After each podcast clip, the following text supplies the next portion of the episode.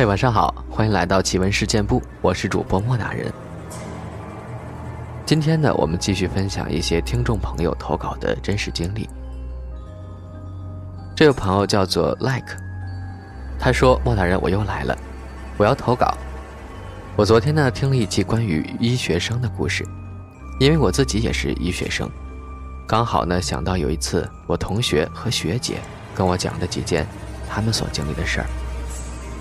那时候我还是在学校第二分团委当一名干部，我们在教学楼六楼有一间办公室，那间办公室主要是学姐。”和我们几个学妹誊写东西的地方，老师基本不会过来。那天晚上，大家都在办公室里坐着，学姐还没来呢，都是几个小学妹一起坐着聊天我不记得是什么理由开始讲起了灵异故事，但是我印象很深刻的有几个。第一件呢，是我一个同学要去综合楼上计算机课，本来对于医学生来说。这已经是副课中的副课了，所以他就和另一个同学去买吃的。上课铃响了，才慢慢悠悠的去上课。这里我要解释一下，我们的综合楼一楼是我们上解剖课的，所以停放了几具干尸，类似冰棺的东西。因为班级比较多，我们也不清楚到底什么时候里面有干尸，而且每次进到综合楼。我就感觉凉气直冒。我同学进了综合楼，慢慢悠悠地上了楼梯，因为我们计算机在三楼靠右最里面的那一间。因为刚开学，我同学并不知道是在哪一间，他只是知道在三楼。他们是从左侧楼梯上楼的，正在找教室，慢慢往右边走过去。那个走廊很长。他们隐隐约约地看到，右边最顶头的教室，有两个人影。于是打开门就进去了。我同学就以为也是迟到的同学，就往那边走。结果到了那间教室，发现那间教室的门是锁着的，而且是从外面锁着的。一把大锁挂在门上，他吓得叫了出来。然后隔壁计算机教室的老师走了出来，问他们。是哪个班的？然后老师让他们赶紧去教室上课了。但他说，他一直心有余悸，想着刚刚看见隔壁教室的两个人影，到底是谁呢？还有第二件事儿，因为我们宿舍和综合楼是对着的，也就是我们阳台对着综合楼。学姐告诉了我们一件他们的学姐告诉他们的事儿。就是每到凌晨两点，那一面落地镜放在门口，对着综合楼，在镜子中就可以看到综合楼四楼有一间房间开着灯，然后会有一个女的跳楼。学姐说她开始不相信，结果回到宿舍和舍友把镜子搬到外面，等着两点，结果宿舍所有人在一点多时候全都睡着了。第二天，大家都莫名其妙地说：“明明等着两点的，眼看着两点就要到了，却睡着了。难道是冥冥中有什么东西不想让我们看到那一幕吗？”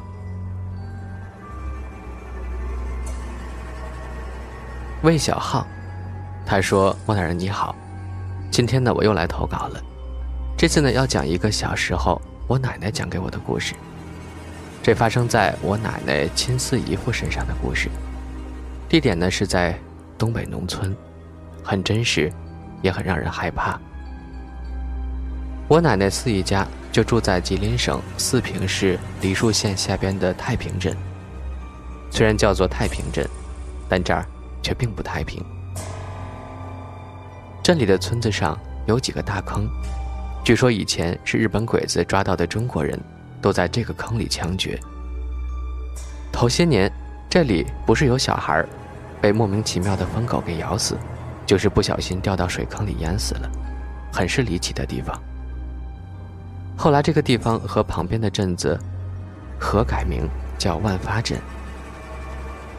现在说说我奶奶的四姨夫吧，他是一个老实的庄稼人，日常工作就是面朝黄土。背朝天的干农活。那是二十世纪七十年代，我奶奶的二姨夫在地里干活呢，晚上很晚才能回家，而他的妻子，也就是我奶奶的四姨，每天都在家里做好饭等他。有一天，四姨夫在地里干到很晚，往家走的时候已经是天黑了，他一个人赶着马车，直奔家里，在路上路过几个坟圈子。当时那边还没有固定的墓地，家里去世的人就埋在自家的田地里，所以见怪不怪的。就在他聚精会神地赶着马车时，忽然前面的大树下走过来一个人影。当时他没有害怕，就以为也是刚干完活准备回家的人。可当马车走近了，才发现是一个十七八岁的小姑娘，满面春风。穿着粉红色的花布衣裳，梳着一个长长的马尾辫具体的长相有点看不清，就有一个难忘的特点，就是一直在抿着嘴笑。那个女孩开口了，问四姨夫能不能捎他一程，他要回前面的一个叫做钱高家的屯子。四姨夫也是个热心肠的人，心想反正我回后高家。就是前后腿儿，就载他一程吧。于是就让姑娘上了马车，侧坐在后面。相信这种画面，很多人在电影中看到过。夜黑风高的晚上，赶着马车，突然有一个人陪着，感觉还挺好。四姨夫想着也不能一句话不说呀，于是就开始寒暄起来，问那个姑娘谁家的。这么晚了，怎么在这边不回家呀？可那个姑娘上了马车后，便再也没说过话。四姨夫回头看她，她依然是和刚才一样，面带着微笑。可是，过了一会儿，四姨夫突然觉得不对劲儿。钱高家的人，他基本都认识呀，怎么从来没见过这个大姑娘？于是他又回头看。那姑娘还是保持之前的坐姿，面带微笑的看着他，也不说话。那微笑现在看起来很僵硬，僵硬到让他后背阵阵发凉。他平时也听说过不少坊间的传说，也懂得很多。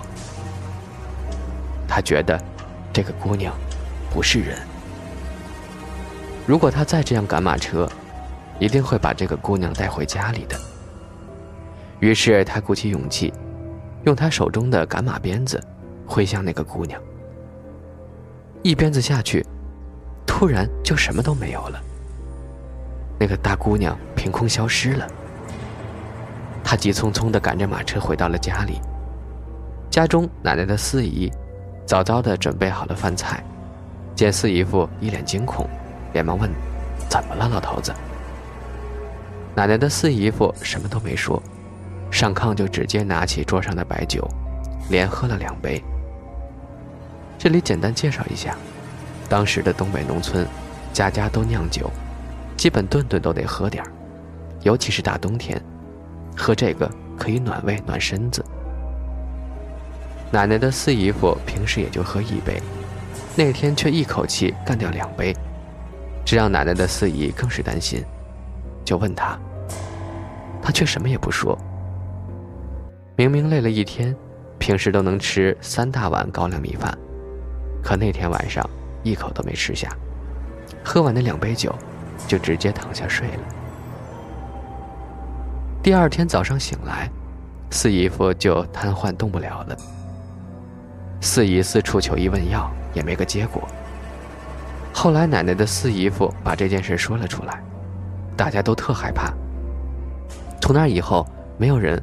会在地里干活干到那么晚才回来，而四姨夫瘫倒没有三个月，竟然过世了。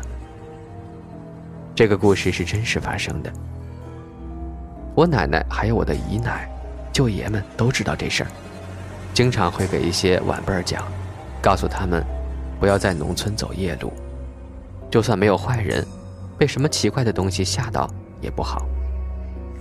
其实后来也有很多人说，当时奶奶的四姨夫可能是太累了，出现了幻觉，回家后又喝了两杯急酒，伤到了身体，才会瘫倒的。可细想之下，却很难说，因为那个年代的人没有现在这么丰衣足食、见多识广，每天只会忙着种地、吃饱肚子，哪有时间去幻想一些可怕的场景？我觉得他当时应该是真的看到了什么，才会这样吧。这个故事我第一次听的时候，真的害怕了很久。当时晚上都不敢一个人睡觉了，就幻想着那个面带微笑、穿着布衣。扎着麻花辫的姑娘，坐在我家的某个角落里，静静地看着我，对着我笑。长大以后，慢慢才发现，有时候就是自己吓自己。心存善念，积极阳光，这些牛鬼蛇神就会离你远远的。就像听了这么多年的事件部，已经不会再有当初的那种害怕了。每个人要学会面对成长的孤独和生活中的恐惧。在这儿呢，也谢谢莫大人和沉默，感谢奇闻事件部，给我们这么长时间的陪伴。突然被 Q 到，心里暖暖的。第一次读到这么走心的留言啊！再来分享今天的最后一个小故事。一眼就沦陷。他说呢，莫大人你好，听咱们节目两年了，一直很喜欢。今天呢，我来投个稿。是在别处看到的，希望能给大家听。这个故事叫做《摔不碎的头盔》。宁宝开了一家头盔店，小店营业一年多了，以诚心和质量赢得了很多顾客的认可，生意也算是红火。这天，小店里来了一位美女光顾，宁宝认识她，她就住在对面的小区里，因为长得很漂亮，所以很容易记住她。欢迎光临，宁宝很热情地迎了上去。请问有什么可以帮您的吗？女人的心情似乎不是很好，勉强地露出一个微笑，没头没脑地说了一句：“我男朋友背叛了我，但我舍不得这张脸，所以想要一个结实的头盔。”说着，略显伤感地摸了一下自己的脸。一会儿，宁宝手里拿着一个红色的头盔走了过来。这是我们店里最结实的头盔了，进口的，就算是从十楼摔下来，也不会碎的。真的吗？当然了，你要买的话给你八折。太好了，女人开心的笑着。我家刚好住在十楼。女人付款后，就离开了。一天，宁宝的心情很好，直到傍晚天渐渐暗下来，街道上没人了。他才决定关店去吃点东西。刚锁好门，走出不远，便听到身后传来“砰”的一声，吓得宁宝一激灵，立刻转身四处张望。借着路灯微弱的灯光，他看到马路旁有一滩黑乎乎的东西，旁边还有一个在滚动的圆球。宁宝慢慢的走过去，一股血腥味扑鼻而来。啊！宁宝惊叫了一声，向后倒退了几步，伏在路灯旁呕吐了起来。地上到处都是鲜血，依稀可见几片碎骨和断臂。那是一个被摔碎的人呀！看着那个圆球，宁宝突然想：哎，这不是我今天刚卖出去的红色头盔吗？这时，那原本已经静止的头盔。竟然缓缓地向宁宝转了过来，一颗人头从头盔里滚出来，慢慢滚到了自己面前。一张异常熟悉的美丽的脸显露在宁宝的视线中，竟然是白天那位女顾客。此时她嘴里不断的涌出鲜血，对着宁宝说：“你说的没错，它真的不会碎呢。”真的被这个小故事吓到了，原来是要买头盔自杀的啊！其实听完这个故事还挺心酸的，想要告诫大家吧，不要因为一点小事儿，比如失恋了呀，或者被父母骂了呀，或者成绩不好啊，一点人生的小小挫折，就要选择这样极端的方式结束自己的生命。我觉得这是对家人、对社会，也是对自己的不负责。还是希望大家珍惜生命。其实每个人的人生都会遇到一些小挫折、小挫败的，但是都会过去的，也还有更多美好的东西在等着你。你说呢？